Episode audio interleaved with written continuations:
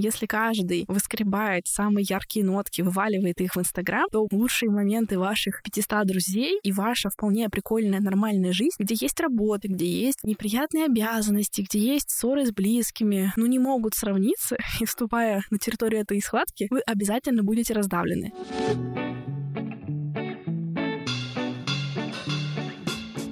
Всем привет, я Динара, и так давно не была в студии, что почти забыла, как говорить эту фразу. С вами подкаст «Возле фикуса», я его ведущая, практикующий психотерапевт и автор телеграм-канала «Ноет Ковчег». Устраивайтесь поудобнее.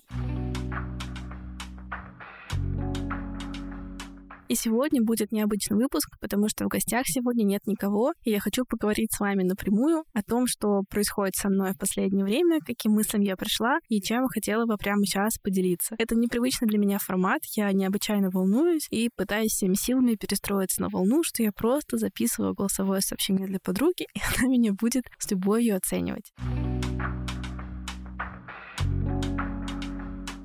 Итак, последние полгода выдались очень-очень нелегкими. И я переезжала, я не понимала, как мне быть с подкастом, проваливалась в какие-то, с одной стороны, фантазийные планы, мечтания, какие-то невероятно амбициозные. В моей голове строились пирамиды о том, как это все можно развивать. Порой мне просто хотелось все бросить. И самое главное, что в какой-то момент просто забыла про то, зачем я все это делаю и что в этом всем для меня ценного. Поэтому прямо сейчас я бы хотела кратко рассказать вам, спойлер-спойлер, как как я вышла из абьюзивных отношений. Именно такой кликбейтный заголовок, скорее всего, вы увидели в названии этого подкаста. Попробую рассказать, о чем же речь. Нет, это не будет история про отношения с мужчиной, даже не с женщиной. Дело в том, что где-то год назад, может быть, даже больше, я почему-то решила, что мне очень надо развивать Инстаграм. Как эта идея попала мне в голову, точно не сказать. К слову, эта организация запрещена на территории Российской Федерации, и, если честно, в этом месте я даже начинаю думать, что, может быть, и не зря зря запрещена. Простите меня, пожалуйста, за эти слова. Я решила, что мне надо обучаться новому. Мне нужны челленджи, что меня это будоражит, развлекает. И вообще нет предела человеческому совершенству развитию, узнавать что-то новое супер-супер классно. И с тех пор началась такая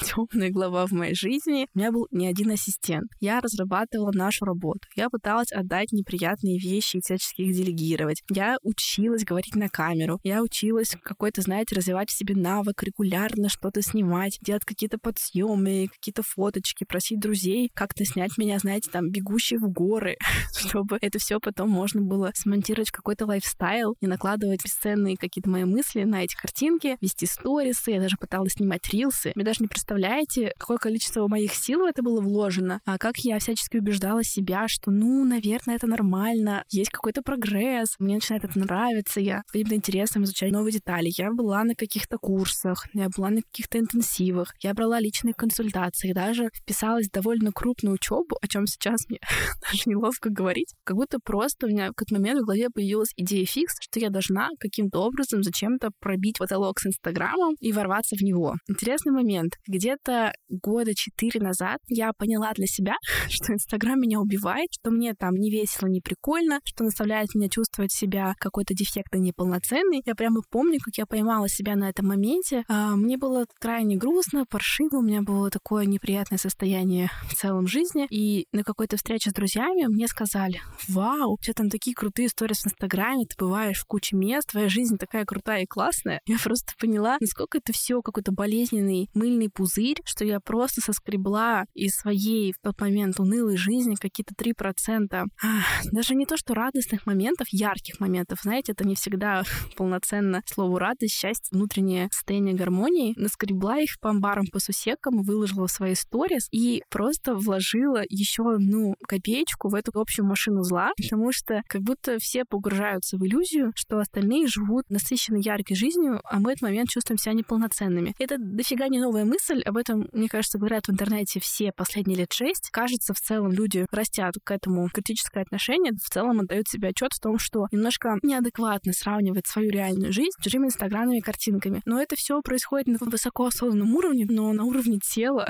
и каких-то первичных импульсов, все равно большинство из нас чувствует фома, чувство неполноценности, глубинной дефектности, и, в общем, это довольно грустно. Да, действительно, если каждый выскребает самые яркие нотки, вываливает их в Инстаграм, то лучшие моменты ваших 500 друзей и ваша вполне прикольная нормальная жизнь, где есть работа, где есть неприятные обязанности, где есть ссоры с близкими, какие-то просто свои загоны, ну, не могут сравниться, и вступая на территорию этой схватки, вы обязательно будете раздавлены. Тогда я сказала себе, вау, это меня больше не устраивает, я удаляю Инстаграм прямо сегодня. И с тех пор моя жизнь прекрасным образом изменилась, я стала гораздо спокойнее, мне снилась тревога, снизились гипертрофированные требования к себе. Тогда я, по-моему, начала как раз активно заниматься Телеграмом, который у меня совсем про другое. Там гораздо меньше внимания уделяется визуальной картинке. В Телеграме люди просто делятся какими-то своими мыслями, взглядами. По-моему, это пространство гораздо менее агрессивно как я это для себя вижу. Занялась также подкастингом, который тоже не про картинку. Так уж получилось, что это, видимо, не является моей ценностью, демонстрация разных визуальных образов. И, в общем-то, очень я полноценно счастливо жила до тех пор, пока в мою голову не поселилась идея, что мне надо делать что? Конечно же, идти в масштаб. Мне нужно развиваться зачем-то куда-то, потому что все вокруг идут в масштаб. Я не знаю, как мне это проникло, хотя я даже не бывала в Инстаграме. Весь свой фокус направила в то место, где у меня не получается, где я ничего не знаю. И в целом это было бы не так страшно, но в эту самую точку своей силы я заливала на протяжении года, а то и полутора. Заливала безуспешно, не испытывая ровным счетом никакого удовольствия. Ну, разве что иногда у меня бывало такое, что м-м, кажется, у нас что-то получается, кажется, мы выстроили какой-то процесс, кажется, удается что-то там делегировать, мы лучше понимаем друга с ассистентом, ой, там где-то есть новые подписчики, есть позитивные огонечки в сторис. Но глобально мне это не нравилось. Я чувствовала истинного творческого удовольствия, когда мне хочется что-то создать, в то время как в Телеграме и подкастинге это были мои основные чувства, которые всю эту машину разгоняли. Но самое ужасное в этой истории, что пока я обращала фокус на свою так называемую зону роста, я полностью лишила внимания, ну не полностью, но я довольно сильно добрала время у подкаста и телеграмма. И, в общем, спустя года такого марафона я просто пришла в точку, где работающие вещи перестали работать, потому что я вообще их не поливаю. А вот этот мой единственный обласканный против, наверное, искренней моей сердечной воли ребенок в виде Инстаграма, он, в принципе, все равно не то чтобы удается. Это в целом пагубно повлияло на мое общее состояние, потому что я, во-первых, перестала испытывать удовлетворение. То есть у меня перестало что-то получаться. То есть все мои попытки многократные как будто постоянно приходили в точку, точку, что ну нет результата. Результата нет, результата нет, кроме результата нет еще и удовольствия в процессе, потому что вообще-то мне это не интересно. Если смотреть глобально, я бы даже, наверное, сказала громкую фразу, что Инстаграм противоречит моим глубинным ценностям. Инстаграм — это такое место, которое воссоздает идеальные условия для ретравматизации. Расскажу чуть-чуть подробнее. Вообще говоря, многие из нас, может быть, не все, имеют так называемую нарциссическую травму. То есть мы получали какой-то такой опыт в детстве от значимых взрослых, где нас очень много сравнивали, где нас жестоко критиковали, где нас никогда не было достаточно. Все наши усилия были не слишком хороши, мы чувствовали вину, мы чувствовали стыд, какой-то гнев, который невозможно выразить, и от нас очень много требовали именно такое создание внешней благополучной картинки. Что скажут соседи, что скажут на собрании родительском. При этом наши чувства были, возможно, не столь важны. И вот это постоянное ощущение своей неполноценности, что мы до какой-то планки не дотягиваем, всегда есть какая-то девочка, которая лучше нас, девочка в классе, девочка во дворе, может быть, просто наша мама в детстве, такая идеальная простовая девочка. Вероятно, у меня тоже был определенный опыт подобного рода в детстве, но там спустя какие-то годы терапии я с этим довольно хорошо научилась адаптироваться, нормально, эффективно работать, жить, дружить, строить отношения, и в целом меня это не сильно беспокоило. Но погружаясь в Инстаграм, по капельке, по капельке, все эти болезненные вещи как будто снова начинают в тебя стучаться. Есть какая-то статистика, которую как будто нужно нужно анализировать, какие-то пролетающие лайки, постоянно в ленте возникают какие-то вещи, тут ну, как бы я не знаю, как надо так фильтровать свои подписки и жать на кнопку «Мне неинтересно», чтобы стать себе здоровый коридор, мне это не удалось. И постоянное послание, которое я встречала в Инстаграме, это ты все делаешь не так. Мы тебя научим, как правильно делать, ты еще и плохо стараешься, надо лучше стараться. Если ты еще там не мозг в Сити и, я не знаю, не делаешь миллионные запуски, идешь в проявленность, наверное, ты какой-то жалкий ставшийся неудачник. И это все кажется смешным и нелепым, но когда на тебя это выливается снова и снова на протяжении года, в какой-то момент ты невольно все таки начинаешь в себе сомневаться, потому что как будто это развито на максималках, начиная с того, что никогда не носи джинсы вот так. Ты такой, господи, что не так с моими джинсами? Никогда не веди блог вот так, никогда не снимай рилсы вот так, мы тебе расскажем, как правильно делать. И вот это все изнасилование происходит в режиме нон-стоп, туда включаются как будто и психологи, и разные помогающие специалисты, это их самих постепенно разрушает изнутри, потому что, да, делая какой-то экологичный контент, виральным вряд ли его сделаете, и получается, что алгоритмы так устроены, что добраться до какой-то поддерживающей нормальной информации довольно сложно. И вот эти все нарциссические тренды про быстрее, выше, сильнее, достигай больше любой ценой, я прям из маршрутки, из хацапетовки вылезла, и вот я сейчас там вещаю на миллион аудиторию, продаю свои запуски, мастер-классы, и вот я дизайнерской сумкой, это все равно каким-то а, животным, короче, образом алгоритмами Инстаграма распространяется гораздо более активно. И несмотря на все, что можно про это знать, понимать, но когда тебя в это погружают на протяжении длительного времени, будто бы подзажившая травма начинает расковыриваться, расковыриваться, расковыриваться. И вот лично я спустя полтора года начала как будто вновь довольно крепко ощущать себя какой-то неполноценной, недостаточность, то все, что я делаю, как-то бессмысленно, что надо зачем-то менять свои подходы, все глобально пересматривать, еще лучше, правильно учиться вести Инстаграм. Мне хотелось пойти к каждому эксперту, которого я видела, чтобы вот он уже меня научил. И вот в какой-то момент меня просто уже осенило. Это было во время, конечно же, где? Во время очередной консультации по Инстаграму. Надеюсь, что последней в моей жизни. С прекрасной девушкой я общалась. И в какой-то момент я просто понимаю, что я сейчас разрыдаюсь прямо во время консультации, потому что я так устала, что я этим занимаюсь так давно, как мне уже показалось, что я делаю столько шагов, и все это абсолютно бессмысленно и не имеет ну, никакого успеха ни в каком вообще виде, и что я столько вложила в это сил, столько денег я вложила, у меня просто в голове скалькулировала сумма, и мне захотелось от стыда какого-то сгореть просто в моменте. Я сказала, прости, давай мы остановимся, потому что я прямо сейчас понимаю, что я просто не хочу туда больше идти, что я попала вот в эту ловушку человека в казино, который уже столько денег вложил, и он уже хочет отыграться, ему уже просто невозможно уйти, или как человек, который стоит в каких-то нездоровых отношениях, вроде уже как 7 лет провел вместе, столько всего было сделано, столько уже каких-то компромиссов, что как будто теперь просто встать и уйти, это вот потратить какие-то лучшие свои годы жизни, и вот ты что-то ждешь и ждешь и ждешь, и с каждым разом теряешь все больше. И вот я обнаружила себя в такой точке, поняла, что да, кажется, нужно просто признать, что я никогда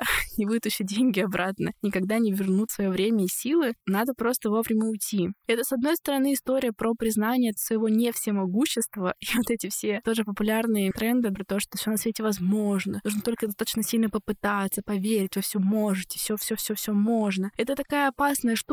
С одной стороны, мне симпатичны идеи про отсутствие выученной беспомощности, веру в свои силы, готовность пытаться, пытаться снова, реагировать на какие-то неудачи, снова продолжать. Но вот это абсолютно истина про то, что все возможно, в ней, мне кажется, много лукавства, потому что жизнь сложна, и факторов очень много. А никуда не уйти от привилегий, от банальной удачи, которая, правда, имеет место в нашей жизни. Ну и в целом, кажется, не все, что происходит, от нас зависит. Это довольно трудно принять, но как будто это важная мысль. В чем еще я вижу опасность этого лозунга про то, что все возможно? Если все возможно, и вы в это верите, и у вас не получается, что остается делать? Конечно же, винить себя. Потому что если все возможно, мы все, знаете, в таком вселенском универмаге, и можно брать с полок все, что хочешь. Если уж вдруг вы не хотите тянуться, значит, наверное, вы недостаточно над собой поработали. Наверное, вы мало стараетесь. Наверное, у вас какие-то негативные установки. И это все так жестоко манипулирует привычным чувством вины, и как будто бы процентов ну, 80 какого-то контента инстаграмных коучей, наставников, наставников, вот эти все прекрасные люди построены как раз на этом чувстве вины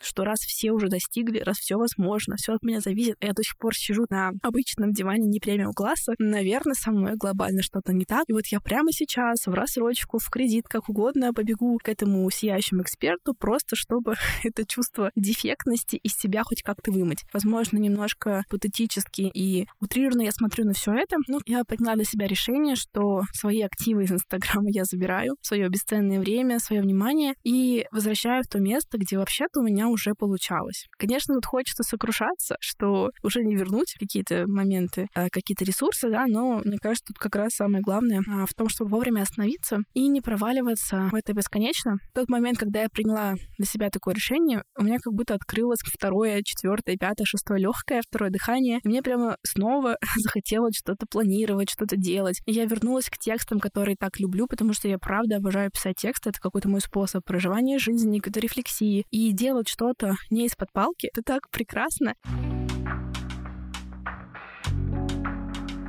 И вообще мне глобально хочется защитить блогинг как идею, что вообще-то блогами можно заниматься не только для того, чтобы развивать личный бренд, рекламировать себя как эксперта или, не знаю, там всячески зарабатывать, монетизировать, потому что вообще-то блоги — это увлечение, это хобби, это пространство для самовыражения, какое-то место для, не знаю, выражения, правда, вашей души. И это, знаете, как если бы вы пришли на танцевальный мастер-класс впервые в жизни, вам бы сказали, ребята, это все, конечно, супер, но наша первая встреча, конечно же, будет о самом главном, как вы будете монетизировать свои танцевальные навыки. Ну, это же было бы супер странно, ну, разве нет? И поэтому мне вообще хочется вернуть себя, наверное, в ту точку, где, ну, напомнить, что лично я-то любила блогинг, потому что мне это очень нравилось. Мне нравится писать тексты, мне нравится говорить с людьми на подкастах. Это не значит, что я не собираюсь зарабатывать на блогинге, будем честны, там все, что я сегодня зарабатываю, я зарабатываю так или иначе через блог. То есть ко мне приходят клиенты через блог, клиенты в терапии, в каких-то других историях меня приглашают какие-то разные проекты. Я содержу себя за счет блога. Но когда это становится во главу угла, как, вероятно, у меня отчасти произошло год назад, это настолько вымывает как будто смысл из всей жизни, из всего, что ты делаешь, и в конечном итоге у меня уже просто закончились силы, я в этот момент просто думала, как вообще я раньше делала подкаст. это же так невероятно сложно, там столько всяких элементов, деталей, но просто раньше я делала то, что люблю, и отдавала меньше времени на другие вещи. По-прежнему, конечно, все это мне поставляется не самым легким. Я буду постепенно возвращаться. Наверное, как-то всячески внутри себя в очередной раз пересматривать приоритеты, что да, для меня невероятно важно делать то, что я люблю. А, готова ли я делегировать вещь, которая мне не нравится? Да, готова, но, а, наверное, все равно не так, чтобы это превращалось в то, что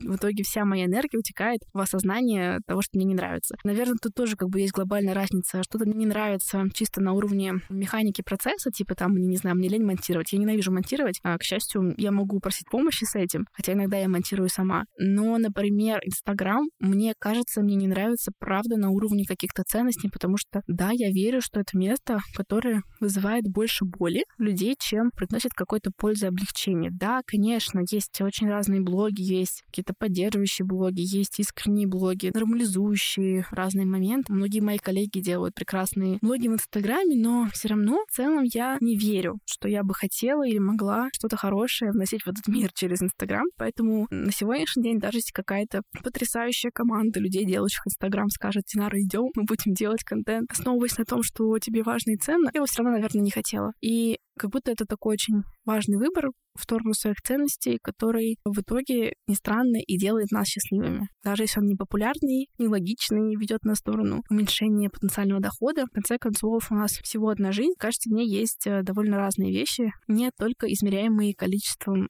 успешных запусков, или как теперь принято говорить. Завершает такой-то длинный спич. Мне почему-то хотелось быть э, сегодня какой-то отчаянно откровенной, но я не уверена, что мне это получилось, потому что, по-моему, ничего такого я пока особо не сказала. Ну, в общем, да, мне кажется, что люди имеют право делать то, что им нравится. Неплохо на этом зарабатывать, это супер, но как будто бы первоначальный акцент я бы все-таки ставила на дело, которое вам нравится, и постепенные шаги в сторону того, чтобы оно становилось для вас приносящим какую-то прибыль, постепенно, возможно, равную вашему стандартному доходу, может быть, где-то превышающую, но все-таки сохраняя главный акцент на сам процесс. И вот в момент, когда я все это поняла, я просто на эмоциях э, села и написала написала пост в своем любимом телеграме про то, что хочу собрать группу, сделать давно уже хотела сделать такой формат кемпинга, двухнедельный интенсив, напоминающий детский пионерский лагерь, собрать там ребят и поговорить с ними на какую-то актуальную тему. У меня несколько было идей, пока я такая на эмоциях, поговорить о блогинге, о всех тех трудностях, которые встречаются на пути, потому что я уже 4 года так или иначе вот занималась телеграммом, подкастом, пыталась зайти в Инстаграм, пробовала разные другие, в принципе, площадки, и примерно понимаю, где какие нюансы, плюсы, минусы, особенности, знаю про разные возникающие, короче, трудности, как здесь себя поддерживать, как не бросать, как искать себе силы. И мне кажется, что супер важная здесь штука все-таки ориентироваться на вот эти готовые схемы, особенно если вы такой хрупкий творец, то все эти маркетинговые правила, анализ целевой аудитории, конкурентов, там создание какого-нибудь продающего контент-плана, вот эти всякие вставлять, пишные триггеры, это то, что может творца изнутри разрушить и вообще отвернуть от всего. В этом смысле мне кажется, что маркетинговые технологии — это как такое диетическое мышление. В целом, как будто есть куча девчонок, которым помогает диетическое мышление, они там э, худые, красивые, социально одобряемые, и все у них ок, Но есть огромная масса людей, которые, пытаясь в это войти, не выдерживают. У них развивается расстройство пищевого поведения, и, в общем, там качество их жизни становится гораздо хуже. Ну, неважно, в какую там они сторону пойдут, в сторону там, булимии, анорексии или в сторону а, компульсивных перееданий, там будут они в итоге типа худыми или типа толстыми. А в конечном итоге жить с расстройством пищевого поведения в постоянной какой-то вине, стыде, в ожидании, что завтра будет новый день и все изменится. Ну, я тут не буду описывать все краски, но это довольно тягостная история. Переживать, как тебя оценят бесконечно. Никому бы такого не хотелось желать. То же самое, мне кажется, с продающими маркетинговыми технологиями. Да, это работает. Да, KPI, таблички, анализ. Это все помогает максимизировать прибыль, обещания красивые и какие-то грамотные давления на более болевые точки аудитории. И в целом, наверное, если выбирать людей в фазе какого-то отчаяния и предлагать им таблетку волшебную под разными соусами, ну да, они, наверное, найдут все силы, возьмут кредиты, возьмут рассрочки, одолжат у своих друзей нужную сумму. И, в общем, короче, а на этом, наверное, можно построить гигантский капитал. Но во-первых, так могут не все. Ну ладно, я немножко утрировала, прям уж совсем я возвела это в какую-то демонистическую штуку. Ладно, окей, просто даже какие-то более-менее здоровые, короче, маркетинговые штуки. Есть там, ну, что-то на грани нарушения закона, есть что-то в рамках типа привычных нормальных манипуляций. И это все работает, давайте не будем отрицать, что если правильно сделаны все прозвоны и так далее, если вам 20 раз напомнили, всем, кто оставил контакты, 100 раз прозвонили, намекнули, напомнили, скорее всего, результат по продажам у этого дела будет лучше. Вот только не все так так могут. А есть люди, которые на эти правила реагируют развитием расстройства продающего поведения и чувствуют себя очень фрустрированными и, пытаясь играть по правилам, загоняют себя в тяжелые чувства, потому что делают не то, что им ценностно, и насилуют себя, в общем, этими какими-то всеми рекомендациями. И все это приводит к тому, что люди вообще просто все бросают. Кому-то продавать свои услуги, бросают рассказывать про то, что им ценно, бросают свои блоги, а потому что фрустрированы всем вот этим огромным давлением. И в этом смысле мне как раз хочется сказать, что да, может может быть, иногда вам нужно выбрать другой путь, не делать все по правильным табличкам Excel рекомендациям успешных экспертов, но делать хоть что-то. И тогда вы все равно можете продавать свои услуги, вы все равно можете получать удовольствие от блога и иметь возможность не ходить на какую-то ну, основную работу, которая вам была не так интересна, и а, полностью переключиться в сторону какого-то своего творческого дела, если вы будете регулярно делать то, что для вас ценно. Из всего веера вариантов продвижения, продаж, выбирайте вещи, которые вам не против шерсти, которые вас не вызывают отвращения. Я точно знаю такие примеры примеры. примеры людей, которые перед продажами своих услуг, вместо того, чтобы воспользоваться нужным моментом и поскорее, поскорее продавить окончание продажи, наоборот говорят, вы уверены, что вам это подходит. Смотрите, подумайте, если вам нужно еще три дня, вообще не проблема. Сверьтесь, нам важно, чтобы вы приходили к нам осознанно. Э, есть люди, которые так делают, конечно, они таким образом понижают показатели своих продаж. Но это не мешает им жить вообще замечательно, им вполне хватает на жизнь, им хватает на хорошую жизнь, они еще и спят спокойно и комфортно меня есть такие прекрасные коллеги и друзья, и это меня очень вдохновляет трудные моменты. В общем, сохранять веру в то, что можно делать то, что нам подходит, и при этом оставаться какими-то полноценными людьми, чьи базовые потребности более чем удовлетворены. То есть, конечно, прям совсем призывать всех уходить в поле, там аскетично предаваться своим ценностям. Я точно этого не хотела бы, я не очень в это верю, наверное. Все мы имеем право на достаточно сытую жизнь. В общем, короче говоря, наверное, тут и себя хочу поддержать, и всех других, кто сталкивается с такими сложностями, потому что я точно знаю, что особенно при Представители так называемых помогающих профессий разного рода, в первую очередь мои прямые коллеги, психологи, часто страдают на всех этих курсах про поиск клиентов, потому что, да, психологам нужны клиенты, нам нужно что-то оплачивать свою жизнь, огромные всякие супервизии, учебы, ну и в целом психологу нужно довольно много из полученных средств обратно вкладывать в свое развитие, образование, там, аренду кабинета и книги, конечно же. Конечно же, мы все хотим покупать миллион дорогущих книг. Нам нужно это все продавать, но хочется делать это, а, сохраняя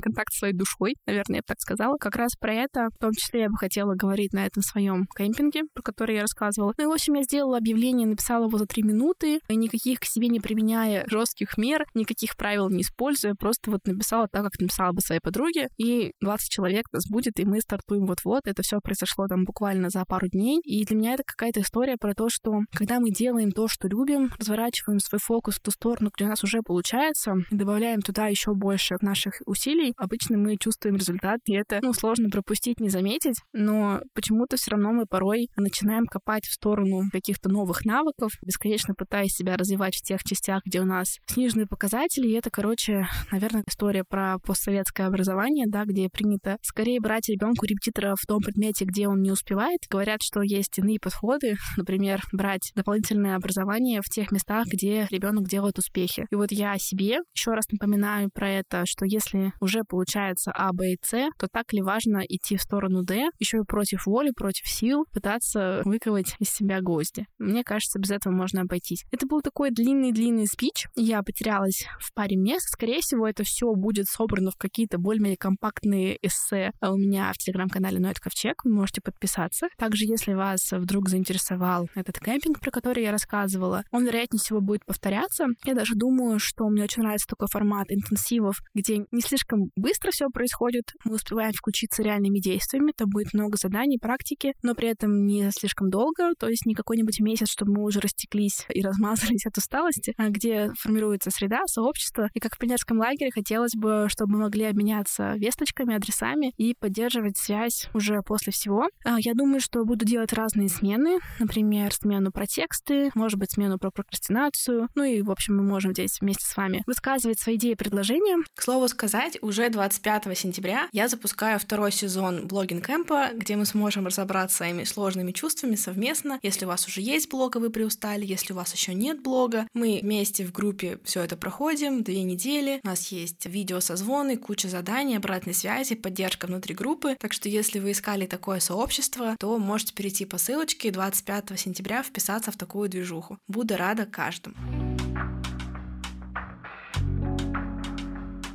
Наверное, кратко опишу планы. Я очень хочу возвращаться в подкастинг, с которым я что-то совсем пока разошлась. Я планирую даже делать новый подкаст. Надеюсь, мне хватит на все это сил. Очень хочу, чтобы появился новый сезон Фикуса. И, возможно, я расскажу вам про появление еще одного подкаста, который я буду делать. Рада была со всеми вами поделиться. Вы всегда можете прийти ко мне на консультации. Я делаю личные консультации по развитию вашего блога. В первую очередь, телеграмма развития подкаста, но мы можем можем мы глобально поговорить про то, какие вообще варианты блога могут вам подойти, какие у вас есть сильные стороны, какие стороны не такие сильные, может быть, как обойти и выстроить деятельность так, чтобы не нужно было на них сильно опираться. С вами была Динара. Никаких гостей сегодня не было. В дальнейшем, я думаю, все-таки мы вернемся к формату с гостями, потому что мой список тех, с кем бы я хотела поговорить с вами для вас в студии, он по-прежнему расширяется какими-то огромными размерами. Там уже около 500 человек. Скорее всего, до конца своих дней я всего этого уже не успею. Так что надо приступать и хотя бы половину осилить. Хорошего вам дня! Единственный вопрос от слушателя я добавлю. Лена Воробьева спрашивает, что помогает удерживаться от соблазна вернуться в эти отношения или в отношения такого формата? И возникает ли такой соблазн? Замечательный вопрос возникает. Прямо сейчас мне кажется, что можно все-таки как-то выстроить процессы, все-таки можно как-то правильно делегировать, можно почти не вовлекаться, или что можно как-то передоговориться с ассистентом в сотый раз, что, может быть, просто я не дождалась, что, может быть, надо получить оттуда огромный результат, и я пойму, что все было не зря. Но в этом смысле немножко нотка магического, может быть, мышления, но я благодарна Вселенной, что за этот год Инстаграм ни разу не выдал мне позитивное подкрепление. То есть ничего такого весомого не происходило у меня посредством Инстаграма. Не было резкого роста, мои рилсы не залетали куда-нибудь в рекомендации, не набирала миллионы просмотров. Ко мне клиенты не приходили через Инстаграм, то есть не приходило ни денег, ничего. Ну, там вот я получала огонечки в сторис, это прикольно, но как бы это не столь весомо. А, казалось бы, обидно, но с другой стороны, это же огромное счастье, что дело, которое вам не нравится, не подкрепляется ничем. Потому что если то место, где вы несчастливы, приносит вам, например, огромный доход, то вам оттуда гораздо сложнее уйти. И в этом смысле мне повезло, что ничего подобного не происходило, так что собрать свои манатки, в принципе, было несложно. Здесь, мне кажется, как раз такая важная штука, что если нам что-то нравится делать, то мы правда готовы делать это без подкрепления довольно долго, потому что сам процесс реализации наших там, ценностей, каких-то, в общем, историй является сама по себе подкреплением и позволяет нам в этом оставаться. Но если мы делаем что-то, что не любим, то остаться там можно только если нам за это будут платить тем или иным способом. Ну и, в общем-то говоря, как же мне повезло, что это не произошло. Выбирайте себе не щедрых, не платероспособных, не ласковых, не добрых абьюзеров. Тогда как будто бы от них проще уйти. Ну, это все шутки шутками, конечно, если мы говорим про серьезную тему каких-то отношений зависимых, абьюзивных, тут все гораздо сложнее, нужно много времени, много сил. Ну и, конечно, большой акцент на свою безопасность. Вами была Динара. И, конечно же, не забудьте полить цветы. Подписаться на наш телеграм-канал возле фикуса, на мой ковчег, других соцсетей у нас как будто бы теперь и нет. Ура-ура! thank you